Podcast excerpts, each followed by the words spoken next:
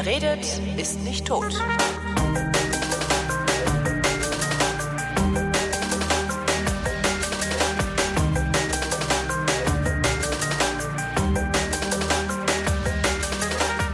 Ich bin Holger Klein und diesmal rede ich mit Philipp Grümmer, der äh, kennt sich mit Ameisen aus. Hallo Philipp. So ist es. Hallo Holgi. Ähm, du bist darauf gekommen, über Ameisen zu reden, weil ich kürzlich über Bienen redete. Genau, ich habe deinen äh, Podcast mit Martin gehört. Was ist, also Ameisen, von Ameisen weiß ich zwei Dinge. Die sind fies und wenn man drauf tritt, sind sie weg. Und dann kommen sie aber immer wieder. Das waren schon drei Dinge. Genau, das, das, das, hat ähnliche Gründe wie, die Gründe sind ähnlich wie das, der Grund, dass die Bienen auch irgendwann wiederkommen, wenn, wenn man auf sie draufgetreten hat. Die haben nämlich eine Königin und die legt für den Rest ihres Lebens Eier. Und da schlüpfen immer und immer wieder neue. Und die Königin kommt aus dem Nest nie raus, deswegen kannst du auf die nicht drauftreten. Was machen Ameisen eigentlich den ganzen Tag? Also bei Bienen, da haben wir so, ne, die fliegen so rum, sammeln Honig, was machen die Genau, Ameisen? im Wesentlichen ist es bei den Ameisen dasselbe. Die Königin liegt, wie gesagt, Tag für Tag im Nest und legt Eier. Die ist zu nichts anderem zu gebrauchen quasi. Und die Arbeiterinnen, die sind eigentlich den ganzen Tag damit beschäftigt, entweder diese Eier zu pflegen und durch die Gegend zu schleppen und dahin zu tragen, wo es gerade warm und feucht ist. Und den Rest der Zeit verbringen die mit Nahrungssuche. Man meint immer, die hätten irgendwie eine höhere Aufgabe, ne? weil wir Menschen sind und denken so, ja, zu irgendwas müssen die ja Nütze sein. Aber die erhalten einfach nur ihre Art, ne? ich glaube auch, dass sie im Wesentlichen ihre Art erhalten. Ja, ich glaube, dass wir dieses Menschliche darauf gerne projizieren, weil es eben ein Ameisenstaat ist mit einer Königin und Arbeiterinnen und Soldaten, dass wir das gerne auf unsere, unsere, unsere Denke übertragen. Aha. Und die bauen eben Straßen zu, zu ihrer Futterquelle und ähnliche Sachen. Die das machen heißt, ganz, ganz viele Sachen, die wir mit menschlichem Verhalten auch erklären können. Das heißt, es sind tatsächlich Straßen, die die, die, die äh, benutzen und nicht nur, nicht nur eine Interpretation unsererseits, weil die alle hintereinander laufen? Mm, das, diese Straßen bilden sich quasi, wenn sie auf Nahrungssuche, wenn eine Ameise etwas findet, was, was verzehrenswert ist, dann nimmt sie davon einen Happen, kostet ein bisschen und läuft zurück zum Nest. Und auf dem Weg zu, nach Hause hinterlässt sie so eine Pheromonspur, tippt immer mit dem Hinterleib, mit dem Gaster auf den Boden und hinterlässt so eine Pheromonspur dadurch. Und die anderen Ameisen nehmen das wahr, riechen das und laufen dann auch dahin. Und dadurch, dass immer mehr Ameisen hin und her laufen, ergibt sich eben eine immer stärkere Pheromonspur. Und dadurch bildet sich dann so eine Ameisenstraße. Aha. Die können also gar nicht woanders langlaufen als da, wo diese Spur ist? Die können jederzeit woanders langlaufen, aber die werden natürlich heiß dann, wenn, wenn sie merken, da gibt's was zu futtern. Diese Ameise, die initiale Ameise quasi, die läuft dann eben zum Nest zurück und füttert dann auch andere Ameisen mit dem, was sie da gefunden hat, an und zeigt ihnen damit, ähm, was sie gefunden hat und dementsprechend viele sind dann natürlich auch heiß darauf. Sind das besondere Ameisen, die, die also praktisch als Späher dann unterwegs sind? Mm, das gibt es bei einigen Arten.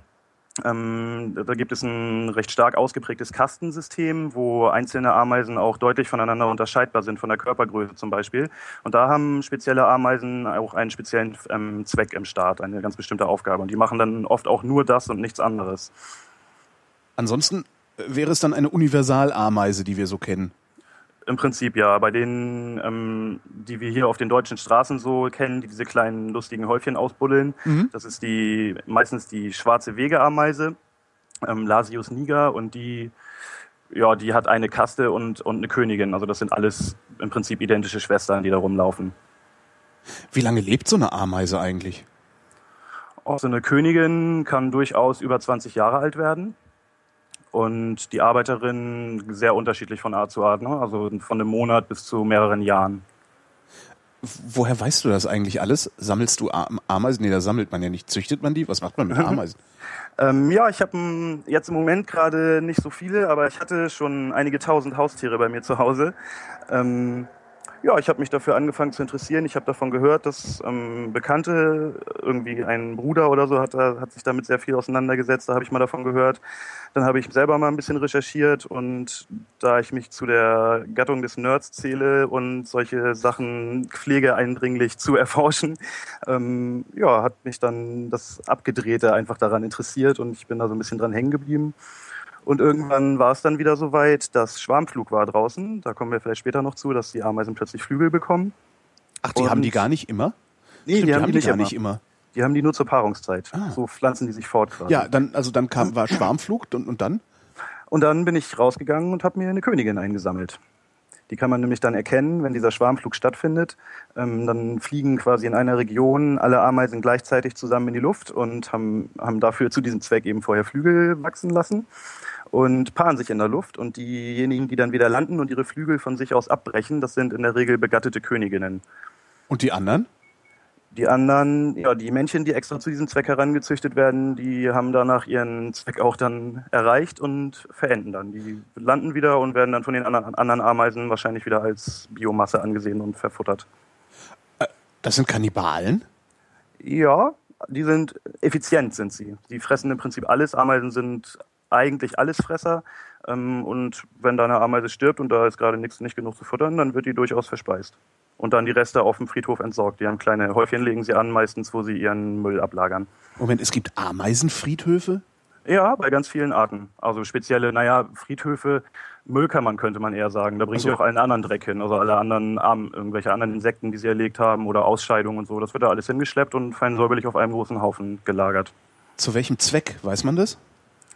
Einfach nur, damit es weg ist? Hygiene würde ich annehmen, ja, Hygiene. weil sonst das Netz, Nest anfangen kann zu schimmeln und ja, dadurch kann die Kolonie eben in Gefahr geraten. Die ähm, bringen sich aber nicht gegenseitig um, um sich zu essen. Die warten, bis einer stirbt, oder? Ähm, Kolonie intern nicht, nein. Ähm, Ameisen, die, obwohl möglich, dass es das auch gibt. Das kann durchaus sein, dass es irgendeine Art gibt, von der ich noch nicht gehört habe, die das auch tun. Ähm, was es gibt, ist, dass die Königin zum Beispiel, wenn, wenn es schlechte Zeiten sind, wenn es wenig zu futtern gibt, ähm, Eier legt, die nicht befruchtet sind, die dann wiederum zum Verzehr gedacht sind, damit ähm, die Kolonie nicht eingeht. Also das ist dann aber schon ein massiver Schritt, dass, wenn die Königin sowas macht. Aber, müsste, muss die Königin denn dann nicht auch genug Nahrung kriegen, um überhaupt all diese Eier legen zu können, dass die anderen davon essen können? Also könnten die dann nicht direkt die Nahrung der Königin essen?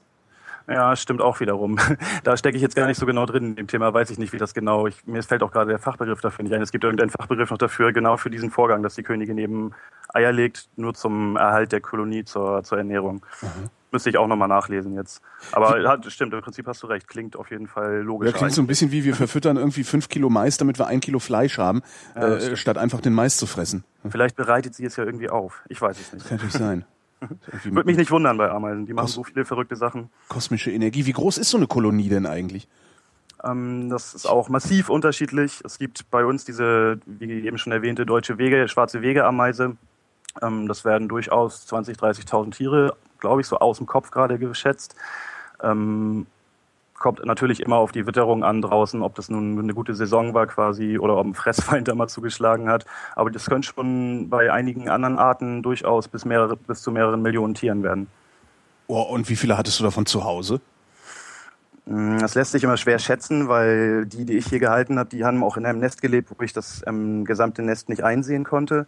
Aber ich schätze ganz grob, dass das ähm, 3.000 bis 4.000 Tiere waren in meiner einen Kolonie. Ah ja, das geht ja noch. Wo, wo, Ja. drin, wo drin bewahrst du die auf? Also du, die Königin, du, du, du weißt wahrscheinlich, kann man das noch nachlesen, wann diese, diese Paarungszeit ist, also wann die alle anfangen zu fliegen. Dann gehst du irgendwo hin, wo, wo, wo geht man da hin, um Ameisen zu finden, wenn man sich eine Königin äh, schnappen will?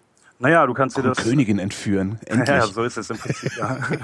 ähm, eigentlich, also ich sehe es jedes Jahr selber, wenn, wenn Schwarmflug ist, fällt mir das auf, weil ich plötzlich draußen in irgendeiner Ecke, wenn ich draußen rumrenne oder mit dem Fahrrad unterwegs bin, Ameisen mit Flügeln sehe. Mhm. Und, und das passiert meistens interessanterweise eben auch ähm, in einer ganzen Region komplett gleichzeitig. Das heißt, sie sind wirklich überall. Du, kaum, du kannst kaum irgendwo hingucken auf der Straße, selbst in der Stadt, und da sind nicht irgendwo fliegende Ameisen.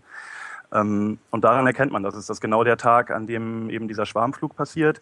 Vorher hat die Königin eben Eier gelegt in ihrem Staat, ähm, die sie auf die einerseits auf eine spezielle Art und Weise befruchtet werden. Und daraus erwachsen dann die neuen Jungköniginnen, die dann auch Flügel haben, ähm, die dann rausgeschickt werden zum Begatten. Und andererseits legt die Königin noch andere Eier. Da ist man sich vielleicht im Moment, glaube ich, gerade nicht ganz sicher, wie, wie diese Eier dann zustande kommen oder wie die besonders behandelt werden, dass daraus dann eben Männchen entstehen. Das ist das einzige Mal eben im Leben der Kolonie, wo Männchen produziert werden sozusagen, die sich dann eben gleichzeitig auch mit Flügeln in die Luft erheben mit den Königinnen zusammen. Und dadurch, dass das in der gesamten Region gleichzeitig passiert von allen Ameisenstaaten, wird da das Erbgut quasi ein bisschen durchmixt, ein bisschen randomized und die treffen sich eben alle in der Luft und landen dann wieder und eben die Königinnen, die Glück gehabt haben und befruchtet wurden und nicht von jemand anderem gefressen wurden vielleicht, die beißen sich ihre Flügel ab oder verlieren die von selbst und graben sich dann ein Loch und dann geht's los. Und wenn man eben zwischen diesem Flügel abbeißen und dem Loch graben irgendwo eine auf der Straße rumrennen sieht, die keine Flügel mehr hat, aber überdimensional groß ist für unsere Verhältnisse, dann sammelt man die ein, weil dann hat man eine begattete Königin gefunden. Wenn, Moment, also aber Königen sind schon überdimensional groß. Die werden nicht erst groß, wenn sie begattet worden sind. Nee, nee, die sind schon vorher so, genau. Okay. Also in der, in der Regel erkennt man bei uns ähm, Königinnen, Ameisenköniginnen einfach schier an ihrer Größe. So die, die kleinen Ameisen, die so auf der Straße rumrennen, sind ja in der Regel nicht mehr nicht viel größer als zwei, drei Millimeter. Und so eine Königin, die ist schon einen Zentimeter durchaus mal groß. Äh, du sagtest, dass äh, nur für diese Paarungszeit Männchen, also für diesen, für diesen Schwarmflug Männchen gezeugt werden. Ähm, das heißt, alle Ameisen sind Frauen? Richtig. Aha. Ähm, nur, nur für diesen Schwarmflug und die sterben auch direkt wieder danach. Also die sind, werden danach nicht weiter gebraucht. Interessant. Also, äh, interessantes Konzept. Scheint ja ganz gut zu funktionieren. Ich Das dachte immer, verdammt das, gut, das ja. wusste ich gar nicht. Ich dachte, man sagt halt die Ameise, weil, weil ist halt die, wie die Taube. Ne? Aber Ja, ja, nee, nee, das sind schon tatsächlich alles Weibchen. Aha. Es gibt natürlich auch ein paar Arten irgendwie, was weiß ich, exotische Arten in, in Asien und so, die haben durchaus andere Fortpflanzungstechniken noch. Es gibt zum Beispiel auch Ameisenarten, die ähm, mehrere Königinnen ähm, in einem Staat haben, die quasi regelmäßig Königinnen nachproduzieren, damit der Staat erhalten bleibt. Und die befruchten sich quasi intern. Und Ohne ja, überhaupt, ohne überhaupt zu fliegen. ohne Oder- Mhm. überhaupt fliegen zu müssen, genau. Aber üblicherweise ist das schon so diese Schwarmfluggeschichte. Du sagtest, Ameisen machen verrückte Dinge. Was machen die denn für verrückte Dinge? Also abgesehen davon, dass sie überall, wo sie mit Essen in der Hand langlaufen, äh, Pipi verlieren, dass die anderen da lang, dann, dann wieder den Weg finden. Ja, das war im Prinzip auch das, was mich letztendlich dazu gebracht hat, dass ich ähm, dieses Thema so ausgiebig erforscht habe. Ich bin nämlich dann relativ schnell natürlich im Netz auf irgendwie einschlägigen Ameisenseiten gelandet und da liest man dann eben von diesen verrückten Dingen.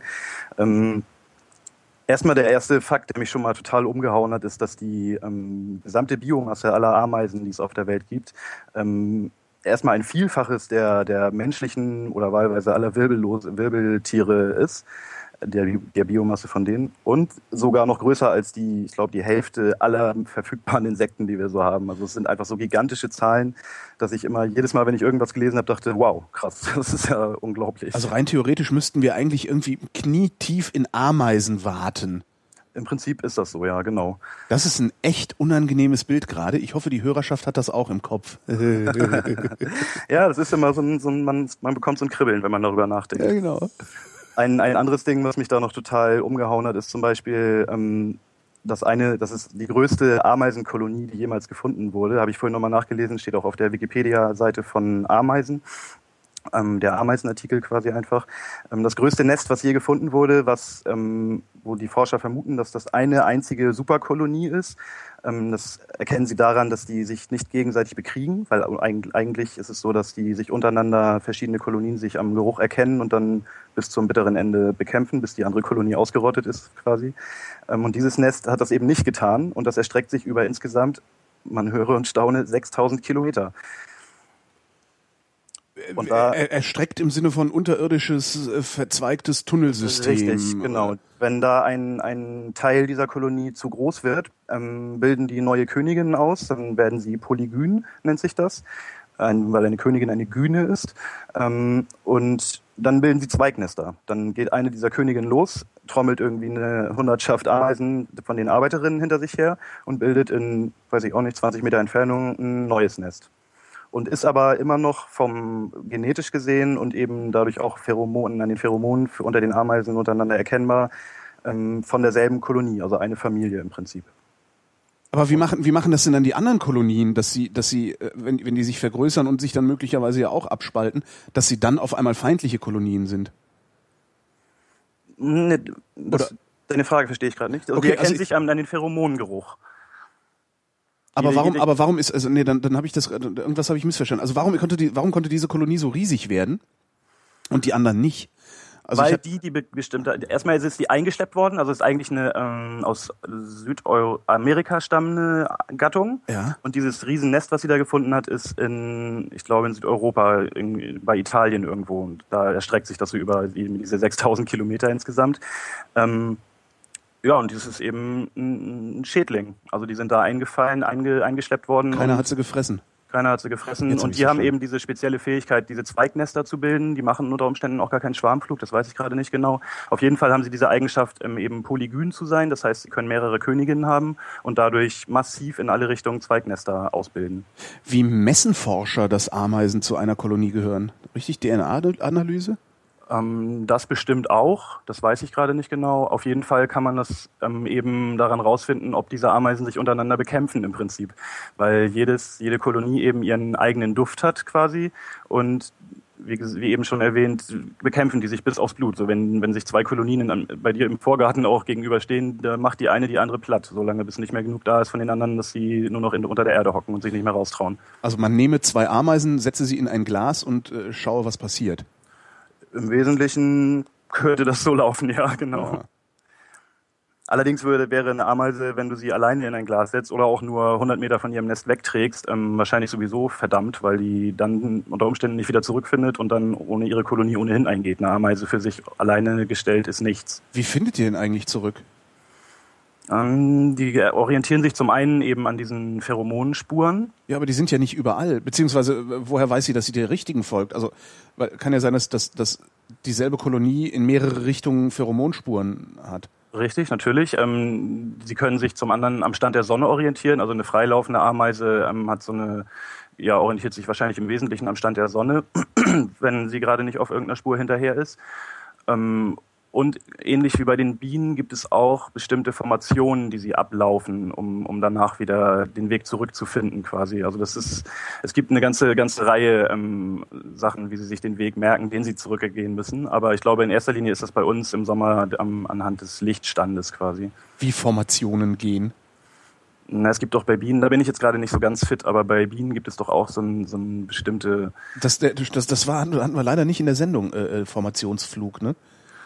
Ah, ich will mich da jetzt auch nicht zu weit aus dem Fenster lehnen, aber ich habe gerade so ein Bild vor Augen mit so einer Biene, die auf so einem, so einem Diagramm, in so einem Pfeildiagramm eine bestimmte Formation von ihrem Nest sich entfernt und dann auf dem Rückweg eine ähnliche irgendwie so, wieder nimmt, so eine Route und sich an bestimmten Punkten orientieren kann. Und das macht und, die Ameise. Ich bin zehn Minuten in die Richtung gelaufen, jetzt laufe ich zehn Minuten in die Richtung und das merkt die sich dann sozusagen. Ganz grob in die Richtung geht das genau. Ah ja und eben auch mit Pheromonspuren wieder. Eine Ameise kann ja auch für sich selber quasi, so wie Kieselsteinchen bei Hänsel und Gretel, hinter sich herziehen, eine Pheromonspur, an der sie sich auch dann wieder orientieren und kann. Und sie weiß dann auch, dass es ihre eigene ist und nicht die Pheromonspur, also die, die, die Default-Pheromonspur der, der Kolonie. Ich glaube, da sind sie, das ist sehr differenziert bei den Ameisen. Ja. Die können, ah, ja. sich, können da sehr gut darüber kommunizieren. Das ist eine der Hauptkommunikationswege von Ameisen auch. Was für Informationen tauschen die da aus? Wissen wir das? Da gibt's Nahrung? Da gibt's Nahrung, da ich habe Hunger, ja. da ist der Feind.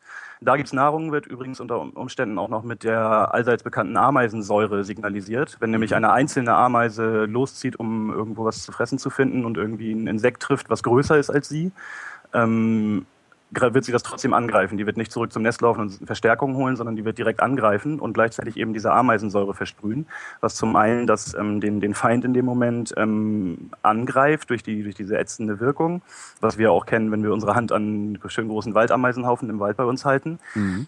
Ähm, und zum anderen ist diese Ameisensäure sehr flüchtig und die anderen Ameisen aus ihrer Kolonie, die da in der Umgebung sind, werden das sehr schnell wahrnehmen und dann zur Quelle dieser Ameisensäure, dieses Ausstoßes hinlaufen und dann geht das ganz schnell und es sind ganz viele da und dann hat das selbst größte Insekten haben dann auch keine Chance mehr in der Regel. Was für einen Aktionsradius haben die Ameisen? Oder es ist auch sehr unterschiedlich. Ähm, das hängt A von der Art und der Gattung ganz massiv ab und natürlich auch von der Koloniestärke. Ne? Also eine frisch geschlüpfte, eine frisch gegründete Kolonie mit einer Königin und zehn Arbeiterinnen, die werden höchstens drei, vier Zentimeter aus ihrem Nest rauskommen und mhm. ganz vorsichtig mal hin und wieder versuchen, irgendwas zu essen zu ergattern. Und da gehen ja auch in der Regel wahrscheinlich die meisten von ein, wenn man sich umguckt, wie, wie gigantisch viele Ameisenköniginnen hier jeden Sommer produziert werden und ihre Nester bauen. Davon werden die meisten Nester natürlich nicht überleben. Also da werden ein Bruchteil davon, das ist eben das Prinzip der Natur da an der mhm. Stelle. Ähm, du sagtest eben, wenn, wenn man eine einzelne Ameise 100 Meter von ihrem äh, Nest, nee, was ist das? Nee, ist kein Nest, ein Bau, ne? Äh, entfernt. Ja, man sie, spricht schon von Nestern. Von Nest. Geht sie möglicherweise ein? Wäre das dann der, so der Aktionsradius von einer, von einer normalen, warte mal, ich habe es mir aufgeschrieben, schwarzen Wegameise, äh, die wir hier haben? Wie konkret bei denen jetzt der Aktionsradius ist, weiß ich nicht. Ich schätze eher so auf 20, 30 Meter, weil okay. in, gerade in dem Radius wird es dann eben schon die besagten massiven vielen anderen Nester geben. Ähm, und wie gesagt, es hängt ganz massiv von der Koloniestärke auch einfach ab. Wenn da jetzt eine Kolonie mhm. ist, die schon mehrere tausend Tiere stark ist, die bilden ja auch durchaus dann mal richtig fette ähm, Straßen zu anderen, zu Futterquellen oder zu anderen, zu Feinden oder was auch immer. Und da trauen sich dann auch schon richtig viele vor die Tür und dementsprechend wird dann der Aktionsradius vermutlich auch deutlich größer. Und wenn ich mir von diesen gigantischen Riesennestern anhöre, wie, wie gigantisch wahnsinnig groß die werden können, kann man sich auch vorstellen, wie dementsprechend der Aktionsradius natürlich wächst. Stimmt. Ähm, wie schnell sind so Ameisen? Das hängt auch von wiederum von der Art ab, ja, weil klar. es einfach so gigantisch viele Unterschiede gibt. Aber immer diese Juristenantworten. also die, die man bei uns so kennt, die diese schwarze Wegeameise oder auch andere Waldameisen, die sind schon ziemlich flink. Also meistens sieht man die draußen eher ruhig rumlaufen, aber wenn die gerade auf eine Futterquelle gestoßen sind und zurück zum Nest und den Kolleginnen Bescheid sagen wollen, dann geben die schon richtig Gas. Also ich weiß nicht, in kmh kann ich es jetzt gerade nicht ausdrücken, aber weiß ich nicht, schon drei Meter, drei Sekunden, vier, fünf Sekunden, schwer zu sagen. Okay. Habe ich noch nie, habe ich noch nie gemessen. Aber die sind auf jeden Fall überraschend flink teilweise. Andere, andererseits gibt es wiederum größere Arten, wovon ich bis zum letzten Jahr auch eine Kolonie bei mir zu Hause gehalten habe im, im Becken. Ähm, die sitzen im Prinzip den ganzen Tag nur rum. Die, die saßen in ihrem Nest und haben sich kaum bewegt und man hat schon das Gefühl, die sind irgendwie eingegangen. Aber wenn man da dann irgendwie wiederum Futter reinschmeißt, gehen auch die plötzlich ab und, und fangen an, wild auf ihrem, auf, mit ihrem Boden, mit ihrem Gast da hinten, mit ihrem Hinterleib auf dem Boden zu klopfen, weil die haben eine andere Art der Kommunikation, ähm, kann man nebenbei nochmal erwähnen, und zwar ähm, klopfen die sogar für uns Menschen deutlich hörbar, wenn die auf dem Glasboden vom Terrarium oder vom, wie man besser sagt, bei Ameisen von einem Formizarium ähm, klopfen die auf den Glasboden und das ist für selbst für uns Menschen hörbar. Und auch die Ameisen im Nest hören das dann natürlich und kommen dann auch angerannt. Ja, aber wirst ja. du da denn dann nicht irre von, wenn in deiner Wohnung die ganze Zeit die Ameisen klopfen? ja, so laut ist es nur auch wieder okay. nicht. Also wenn man sein Ohr da ganz nah ranhält, dann kann man so ein ganz leises Tickern hören. Wie ist denn so ein Formizarium aufgebaut? Ähm, das hängt auch wiederum ganz entscheidend natürlich von der Art ab, weil viele natürlich. Du willst mich fertig machen, ne?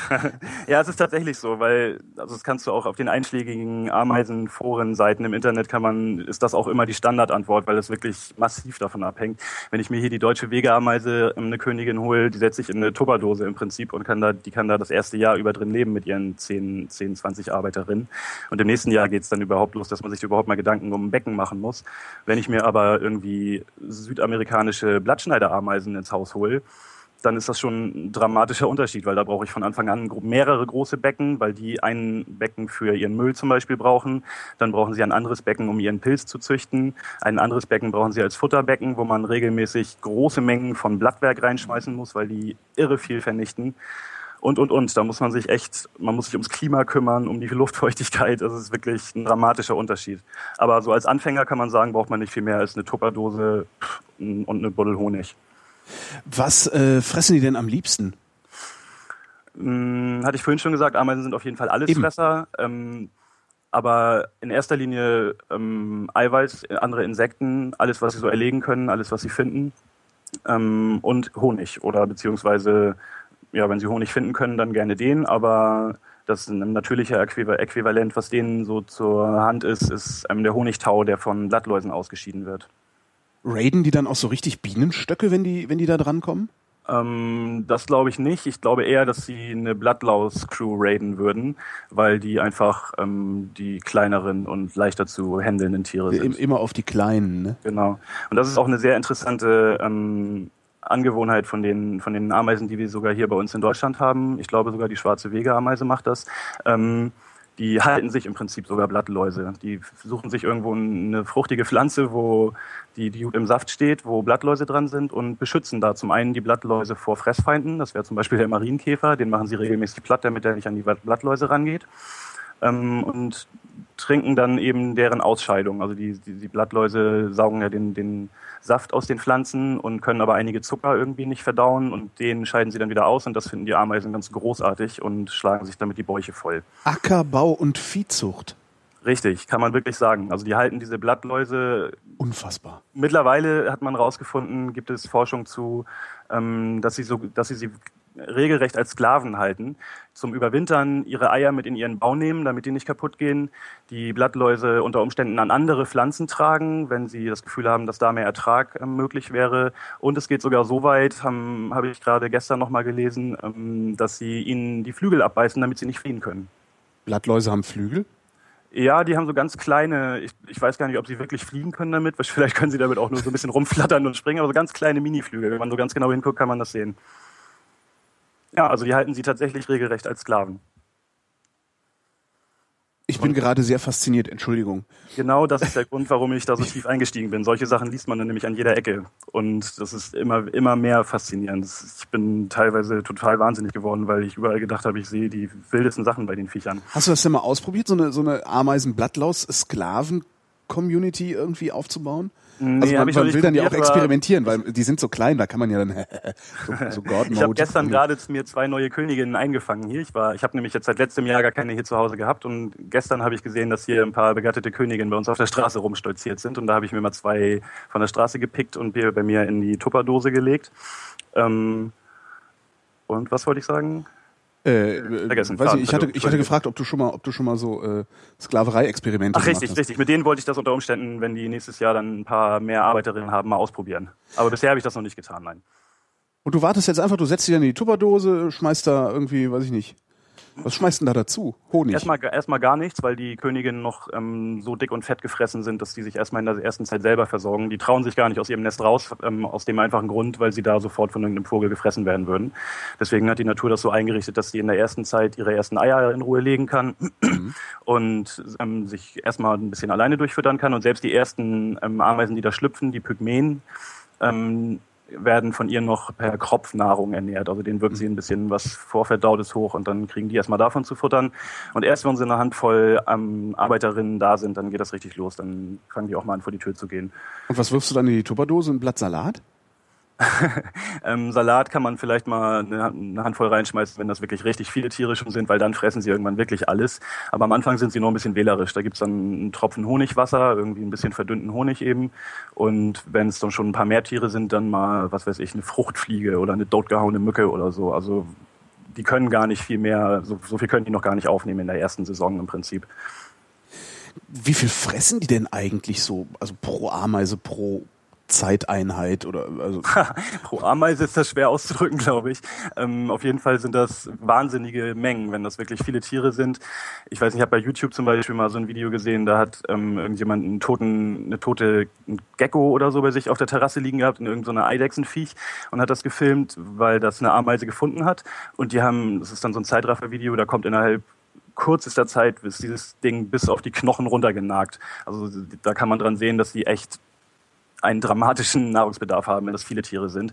Aber andererseits, wie gesagt, eben, wenn die Kolonie frisch gegründet wurde, ist ein Tropfen Honig für ein paar Tage und wahrscheinlich sogar ein Mückenbeinchen ausreichend für den ähm, Nahrungsbedarf. ein Mückenbein, herrlich. Ja, das ist wirklich wenig. Deswegen ist es auch am Anfang, hat das auch sehr viel mit Geduld zu tun, die Ameisenhaltung, weil das ist, ich will fast sagen, die erst, das erste Jahr extrem langweilig, wenn man mit einer neuen Kolonie anfängt, weil die sitzen dann einfach wirklich in ihrem Nest, kommen da nicht raus, man kriegt die nicht zu Gesicht, legen so ein paar Eier, immer mal wieder kommt eine und schlürft ein bisschen an dem Honig und verteilt den an die anderen und viel mehr passiert dann nicht.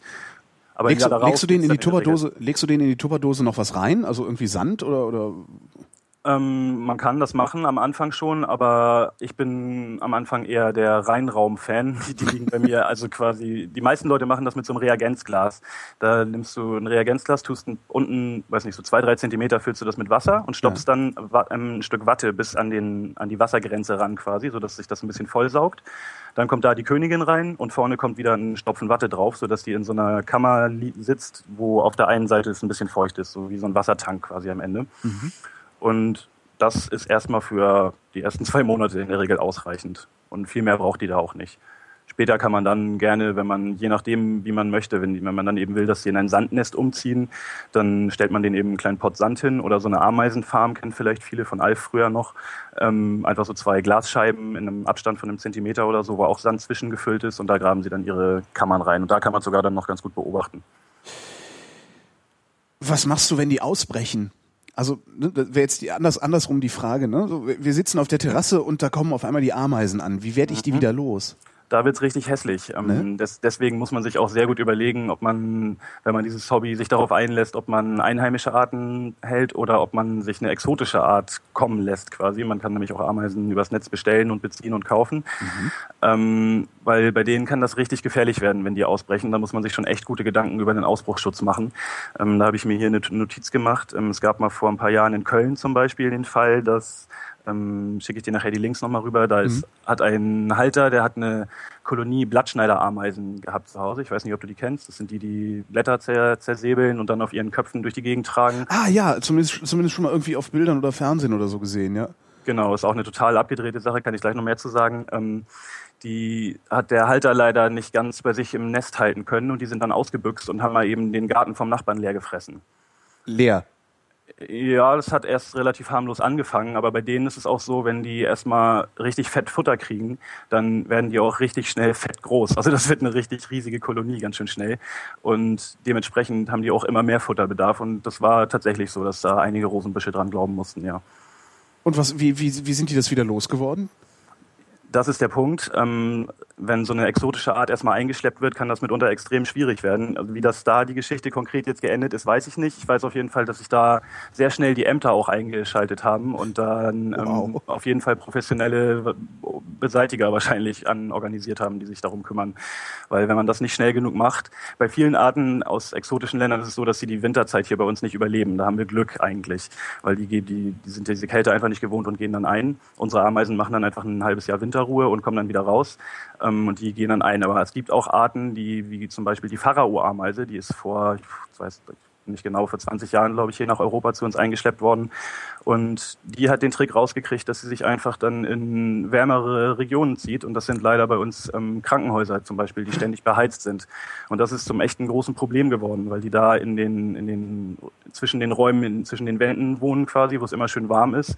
Und die sind, erstmal sind die Krankheitsüberträger, die sind durchaus, haben, können Bakterien und Viren an sich tragen und sind so klein, dass die auch in medizinische Instrumente und so reinkriechen und sich da das eben gemütlich machen, weil es da schön warm ist. Und das ist wirklich ein sehr großes Problem für, für deutsche Krankenhäuser.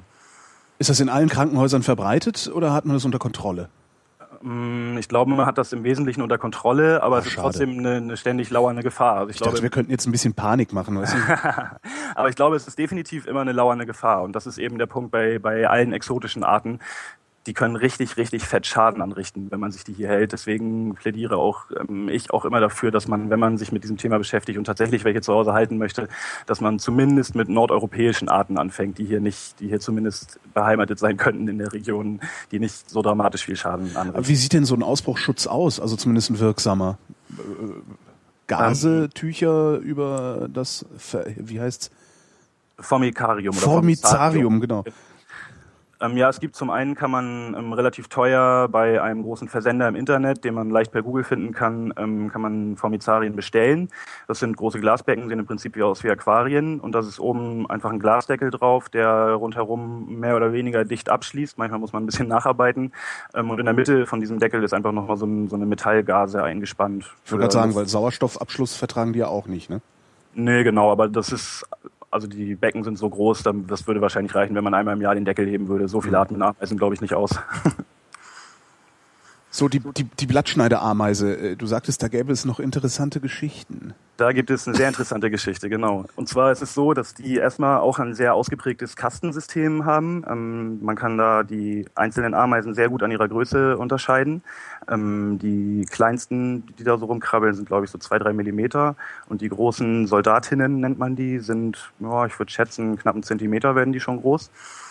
Ähm, und einige von diesen Kasten haben eben die Aufgabe, zu ernten. Die ziehen los und fressen, wie gesagt, ganze Sträucher, Bäume, Gebüsche und alles, was sie in ihre Finger kriegen, in ihre Mandibeln kriegen weg. Das sind diese beiden Schneidwerkzeuge, die Ameisen vorne am Kopf haben. Ähm, und dann kann man echt gigantische Ameisenstraßen beobachten, die wieder zum Nest zurückführen, wo auf dem Rücken der Ameisen oder auf den Köpfen diese Blattstücke, die so, ich weiß nicht, immer zwei Euro groß vielleicht sind, ähm, die da zum Nest zurückgetragen werden. Da werden die abgelegt und werden von einer anderen Kaste weiterverarbeitet. Und zwar läuft das so, dass die diese Blätter zerkauen und daraus ein Substrat herstellen. Und auf diesem Substrat züchten die Blattschneiderameisen einen Pilz.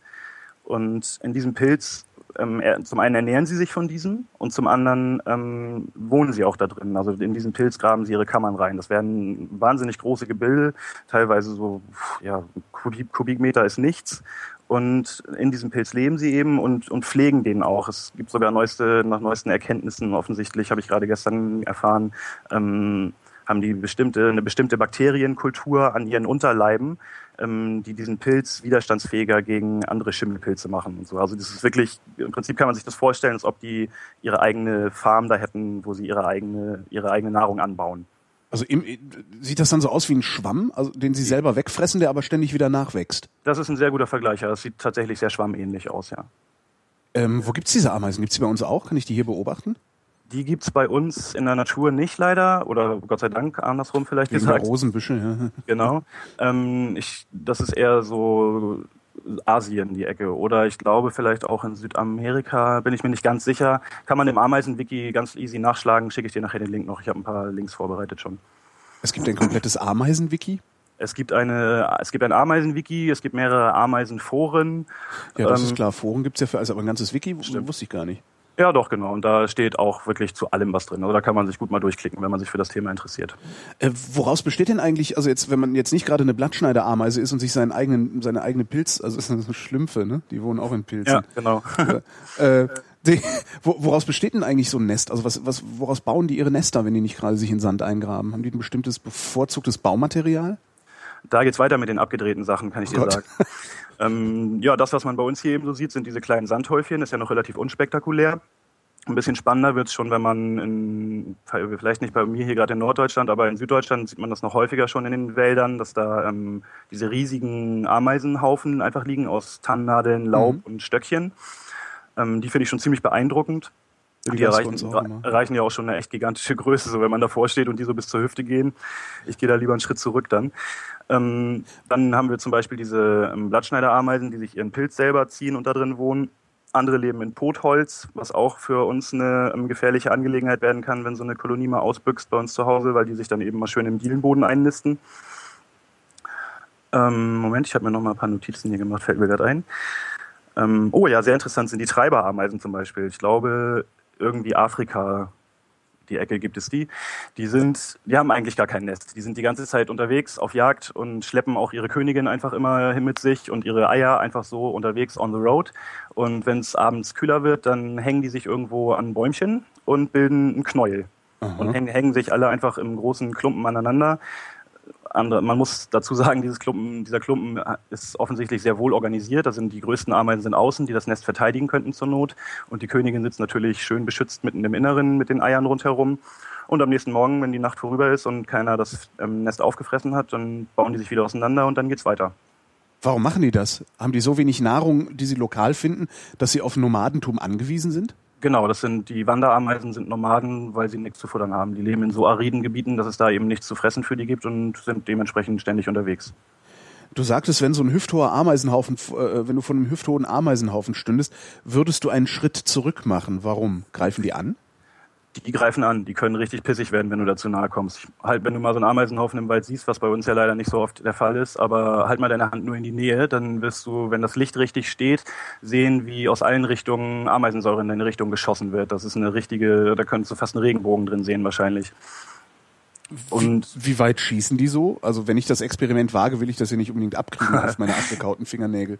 Also das sind diese Ameisen, das Verspritzen von der Ameisensäure, das sind nur ein paar Zentimeter. Das war jetzt Okay. ein Schritt zurückgehen, war auch ein bisschen Stück übertrieben eben. Aber ich, also meine Hand würde ich da zum Beispiel nicht ähm, drüber halten und, und schon gar nicht das Gesicht, weil das kann wirklich fies in den Augen brennen. Ähm, und wenn man es aber auch zum Beispiel mit einer noch weiter südeuropäischen Art zu tun hat, die können schon richtig fies stechen und beißen. Die haben einen Stachel und das ist, kann einem Wespenstich schon durchaus ähneln. Wenn die stechen, ähm, fällt dann auch der Stachel ab wie bei den Wespen und die verenden dann oder bleibt der dran? Also Ähm, Dauerwaffe. Soweit ich informiert bin, bleibt der dran. Bin ich mir nicht hundertprozentig sicher gerade, aber ich glaube, dass der durchaus mehrfach einsetzbar ist.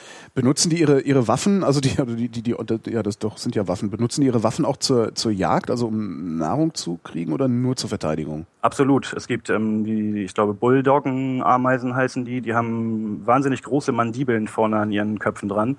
Und damit, also das sind, das ist wie so ein, wie so ein, zwei Pranken, die immer zusammenschlagen, sieht das aus. Und die können sich zum Beispiel auch damit, wenn die so stark zusammenschlagen, können die sich damit auch in Richtung ihrer Feinde katapultieren. Ähm, allein durch dieses Schnappen, durch den Druck, ähm, werden die, springen die teilweise 15 bis 20 Zentimeter weit. Aber rückwärts. Rückwärts oder sie drehen sich um vorher, das können die auch. die sind echt krass. Wie, die machen Knack und drehen sich im Knack machen um, weil, weil sie den und fliegen durch die Gegend, richtig. Und dann, wow. und dann rennen die mit ihren Mandibeln auf einen zu und hauen die aufeinander und greifen an. Richtige, richtige Krieger sind das. Das sieht echt krass aus. Kann man, kann man da nicht auch irgendwie so sowas wie, ich habe gerade so ein, so ein Cockfight-Bild irgendwie im Kopf. Kann man da nicht Ameisenkämpfe organisieren oder findet das möglicherweise sogar statt? Ich, es gibt es gibt nichts, was es nicht gibt. Ja. Klar, gibt es, machen bestimmt Leute. Also es in, so in Asien könnte ich mir vorstellen, weil da haben die wirklich abgedrehte Arten und Gattungen, die auch echt tierisch groß werden. Da sind echt die, Arbe die Arbeiterinnen Camponotus, nee, Moment, wie hieß sie noch? Irgendwas mit Gigantus am Ende, die sind irgendwie zwei Zentimeter groß, also es sind Riesenviecher. Da könnte ich mir das durchaus vorstellen, dass halt irgendwelchen Hinterhöfen Ameisen aufeinander losgelassen werden, ja, absolut. Können die dem Menschen gefährlich werden, die Ameisen? Durchaus. Also wenn du mit diesen Stacheln, die wie Wespenstiche sind, wenn Ameisen treten halt bei sowas, wenn sie sich verteidigen, in der Regel in einer großen Vielzahl auf und kommen dann unter Umständen mit mehreren hunderten oder tausenden Viechern auf dich zugelaufen. Und wenn du da mehrere von abkriegst, kann es durchaus sein, dass du klar mit allergischem Schock und so weiter Probleme bekommst. Hast du mal diesen Film Phase 5 oder wie er hieß gesehen? Diesen Ameisen-Sci-Fi aus den 70ern war der, glaube ich. Nee, sagt mir nichts. Ach, schade. Wo die, wo die Ameisen irgendwie ein Forschungslabor übernehmen. Ja, geil, könnte ich mir gut vorstellen. Phase 4 oder Phase 5 hieß er. Schreibe ich in die Shownotes. Ah, cool, ja. Ist ziemlich, ist ziemlich cool. Ist so ein, so ein, ja, ist halt so ein bisschen so, ich, ich meine, späte 70er oder frühe 80er muss das gewesen sein. Und alles so ein bisschen, äh, ja, sehr spooky, creepy gemacht. cool. Ja, kann ich mir gut vorstellen. Da kann man, das hat ja auch einiges Potenzial, das Thema. ja, wobei da äh, handeln die Ameisen dann auch willentlich und äh, äh, erzeugen Töne, die Dinge kaputt machen und sowas. Das nee. kennt man aber nicht, oder? Dass die tatsächlich intelligent handeln? Ja, das ist natürlich eine ganz interessante Frage, ne? weil wenn man sich eine Ameise für sich genommen anguckt, die kann eigentlich nichts. Die ist natürlich ohne ihre, ohne ihre Schwestern völlig auf sich allein gestellt, völlig hilflos. Ähm, wenn man allerdings wiederum eine ganze Kolonie betrachtet, äh, die Forscher sprechen da ja von, von, von der Schwarmintelligenz und von so einem Superorganismus, ähm, kriegen die ja schon wieder eine ganze Menge auf die Reihe und machen echt ja so verrückte Sachen, dass man sich echt überlegen, gar nicht, gar nicht vorstellen kann, was da alles abgeht. Ähm, insofern ich weiß nicht, ob man da von Intelligenz sprechen kann oder von nicht, also willentlichem also, Handeln. Das, also ich, ich, ich habe immer das, also ich, für mich bedeutet, also wenn ich, wenn ich intelligent denke oder, oder meine, dann geht es mir meistens um äh, ja, so, so ein Selbstbewusstsein und willentliches Handeln. Und das kann ich mir nicht vorstellen. Nee, das kann ich also, mir auch nicht vorstellen. Vielleicht geht's ja doch, äh, und, und Pheromone können auch das, wer weiß, ne? Aber das, nee ja, vielleicht passieren da Sachen, die wir uns, die wir uns einfach noch nicht erklären können, klar. Weil also diese, dieses, dieses äh, äh, Sklaven, also was, was wir als Sklavenhaltung interpretieren, was ja eigentlich auch nur so ein Symbioseverhalten ist. Aber vielleicht ist da noch mehr dahinter. Wäre ja schon mal spannend. Aber wir werden es nicht ja, rausfinden. Das ist eben das, was ich vorhin schon meinte. Wir, ja. wir neigen halt dazu, eben unsere menschlichen Verhaltensweisen auf deren Welt zu übertragen und das lässt sich, passt eben bei Ameisen bei ganz vielen Bereichen besonders gut, aber ich glaube nicht, dass man daraus irgendwas anderes mhm. herleiten kann. Zum Beispiel, wenn Ameisen ihr Futtertier, das, was sie gerade erlegt haben, ins Nest bringen, das sieht so aus, als ob die sich absprechen und alle irgendwie eine konzertierte Aktion da machen, um, um das Viech in dieselbe Richtung zu bewegen. Aber letztendlich zieht wahrscheinlich einfach nur jede einzelne für sich das Viech in Richtung von ihrem Nest. Und mhm. das, was dabei letztendlich in der Summe bei rauskommt, ist das, was wir sehen und dann jetzt das interpretieren. Ja, weil es einfach so elegant aussieht, also so effizient, äh, also genau. also von, von effizienter Eleganz ist oder eleganter Effizienz, äh, dass wir uns überhaupt nicht vorstellen können, dass sowas zufällig entsteht. Ne? Richtig, genau. Ja. Ähm, was mir gerade noch einfällt, wir waren eben bei den, bei den Nestern, bei den verschiedenen Arten. Ja. Da würde ich gerne noch die, ähm, Moment, wie heißen sie noch? weiß ich gerade nicht genau den Namen, auf jeden Fall haben die eine sehr interessante Art, ihre Nester zu bauen. Ähm, und zwar spinnen die sich Seidennester in den Baumkronen des Regenwaldes. Und das läuft so, dass da eine Ameise sich an einen Rand von einem Blatt setzt, dann läuft die nächste Ameise über diese Ameise drüber, hält sich an ihr fest und die nächste Ameise kommt hinterher und läuft wieder über beide Ameisen drüber und so bilden sie so eine Kette und hängen quasi von dem Blatt so runter, bis das nächste Blatt erreicht ist. Und wenn sie das getan haben, dann zieht sich diese Kette zusammen in dem einzelne Ameisen aus der Mitte entfernt werden und dann haben sie zwei Blätter zusammengezogen und das machen sie mit noch mehr Blättern und noch mehr Blättern und noch mehr Blättern und dadurch bildet sich so eine Kugel von ähm, Nestern und da wird dann so ein bisschen Faden drum gesponnen, so wie die Spinnen das auch machen und da lebt dann die Kolonie drin. Wie äh, verbinden die denn die Blätter miteinander? Kleben die die? Ähm, nee, das wird mit, durch diesen Faden dann gehalten. Achso, der Faden bleibt dran. Achso. Genau, genau. Das wird einmal rundherum zugetüdelt irgendwie mit, mit so ein bisschen Band und dann, dann hat sich das. Und dann haben die so ein kleines Bällchen und hängen in den Baumspitzen rum. Was mache ich, wenn, äh, hatte ich eben schon mal, wenn, wenn, wenn jetzt also nicht die Blattschneiderameise ausgebrochen ist aus meinem Formizarium, sondern äh, ich sitze auf der Terrasse und ständig kommen die Ameisen bei mir langgelaufen und das nervt. Was mache ich da? Ja, das kann Ich, schon, ich kann natürlich schon jetzt irgendwie das, das böse Zeug nehmen, dass sie dann zurück in ihr Nest schleppen und äh, alle vergiften. Da gibt's ja dann irgendwie so Streukrempel.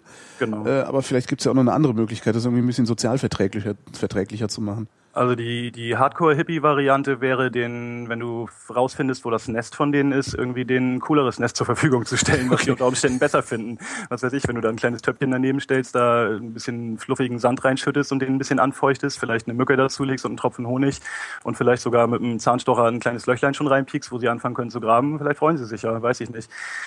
Das ist wohl einigen Leuten schon gelungen. Allerdings sind einige Arten auch ähm, sehr wählerisch, was Nester angeht. Und wenn sie erstmal eins gefunden haben, dann bleiben sie auch da. Und dann, ja, letztendlich, ich glaube, das Einzige, was einem wirklich bleibt, um die dauerhaft loszuwerden, ist tatsächlich so eine Giftdose oder wenn es wirklich irgendwie wirklich Schädlinge sind, die einem die so Bausubstanz am Haus kaputt machen, dann auch wirklich ein Kammerjäger, weil dann kann es auch echt teuer werden irgendwann. Wie würde ich so ein Nest denn finden? Einfach der Straße folgen? Wenn du eine Straße siehst, dann führt die an auf der einen Seite definitiv immer zum Nest, weil das immer eigentlich Nahrungstransportwege sind. Ähm, und die gehen naturgemäß zum Netz, zum Nest. Ähm, und sonst ja durch die Gegend gucken, da wo die Ameisen auf der Terrasse sieht man es ja, da wo die Häufchen sind, kannst du, wenn du ganz fies bist, heißes Wasser reingießen, dann, dann verbrühst du sie einfach. Ähm, das hat meine Mutter früher immer gemacht bei uns auf der Terrasse einfach. Ähm, ja, oder ich, es gibt Leute, die, die schwören auf Backpulver, glaube ich. Wenn man das vor die Nester streut, dann sollen angeblich die Ameisen das fressen und danach irgendwie, dadurch, dass das Pulver aufgeht, irgendwie am, am lustig am Rumplatzen sein. Ähm, weiß ich nicht, ob das wirklich funktioniert. Ich glaube letztendlich, die nachhaltigste Lösung ist tatsächlich leider das Vergiften. Anders kommst du da nicht, nicht drum rum, glaube ich. Ähm, was für eine Temperatur ist denn die höchste, die sie aushalten? Weil du sagtest, man verbrüht sie. Ich, weil ich habe immer noch so dieses äh, äh, Kakerlaken überleben einen Atomkrieg-Ding im Kopf und äh, sortiere da jetzt auch einfach die Ameisen dazu. Ähm, nö, ich glaube, also wenn man da kochendes Wasser drüber schüttet, ist vorbei, definitiv. Ah, ja. Das, das verhalten die nicht aus. Die Frage ist natürlich immer, ob du dann auch den, das richtige Nest getroffen hast, quasi, oder den richtigen Teil des Nestes, weil wenn die Königin noch am Leben ist, dann legt die natürlich einfach munter weiter Eier und das wird, die Kolonie wird wieder wachsen. Vielleicht nicht sofort, aber daneben ist sie im nächsten Jahr eben wieder da. Einen haben wir noch. Wie war das? Äh, Ein, das wievielfache ihres eigenen Gewichts können Ameisen tragen? Oh, da muss ich jetzt ganz vorsichtig sein, weil Oh. ich habe gerade gestern auf der Wikipedia-Seite von den Ameisen nochmal nachgeguckt. Ähm, da hat irgendjemand ganz ähm, definiert vorgerechnet bis ins letzte Detail, dass es irgendwie gar nicht stimmt, was die Leute immer sagen. Achso, so Weil- wie mit den, den Hummeln, die angeblich nicht fliegen können. Genau, weil, Ah, ja. die, weil die Körpergröße einfach so klein ist von den Ameisen und wenn man das auf menschliche Muskelkraft übertragen würde, wäre es nur noch 40 Kilo oder so letztendlich. Ähm, die sind schon in der Lage, dramatische Mengen auf dem Rücken rumzuschleppen, aber wenn man das auf den Menschen überträgt, ist das, wir können das auch quasi. Wir sind Ameisen. Wir sind Ameise. Ein schönes Schlusswort. Oder haben wir noch was vergessen? Hm, Vielleicht eine interessante Sache Immer her damit. gerade noch über meinen Bildschirm hier, die uns, das sind die sogenannten Honigtopfameisen. Das ist noch eine interessante Art und Weise, wie sich einige Arten ernähren. Und zwar gibt es da in ihrem in Kastensystem eine, eine Sorte sozusagen, die für nichts anderes da sind, als den ganzen Tag vollgefressen zu werden und voll gefüttert zu werden. Und die speichern das in ihrem Gaster, das Futter, und das sieht dann so aus, dass der sich, der wird regelrecht transparent, weil er sich so weit aufbläht, da kann man fast durchgucken, ähm, mit so einem richtigen Futterlager. Und diese Ameisen, die das gemacht haben, die werden dann von den anderen Arbeiterinnen in, in die Speisekammer quasi gehängt für schlechte Zeiten. Und wenn es dann irgendwie kalt wird und draußen nicht mehr so viel zu wenn es draußen nicht mehr so viel zu futtern gibt, dann gehen sie da ran und zuzeln denen das wieder raus und dann sind es wieder die normalen Ameisen, die weiterleben. Da, äh, und während die da hängen, leben die auch. Und hängen Genau, da halt so die, rum so. die hängen oh, da und, und sind aber eigentlich zu hängen nichts halt weiter zu hier. gebrauchen. Die können sich auch gar nicht bewegen weiter, weil die viel zu fett sind dann. Aber die werden dann halt wieder leer gesaugt und irgendwann sind sie dann halt wieder bewegungsfähig und dann werden sie wahrscheinlich aber auch gleich wieder vollgestopft. Das ist, als würden wir Lebendschweine aufhängen und uns da im Winter ein Stück runterschneiden. Richtig, genau. Und dann wächst es wieder nach. Kotelettstanze, ja. Genau. Das war Philipp Grümmer, der kennt sich mit Ameisen aus. Ich danke dir, Philipp. Ich danke auch, Holgi. Und ich bin Holger Klein und danke euch für die Aufmerksamkeit.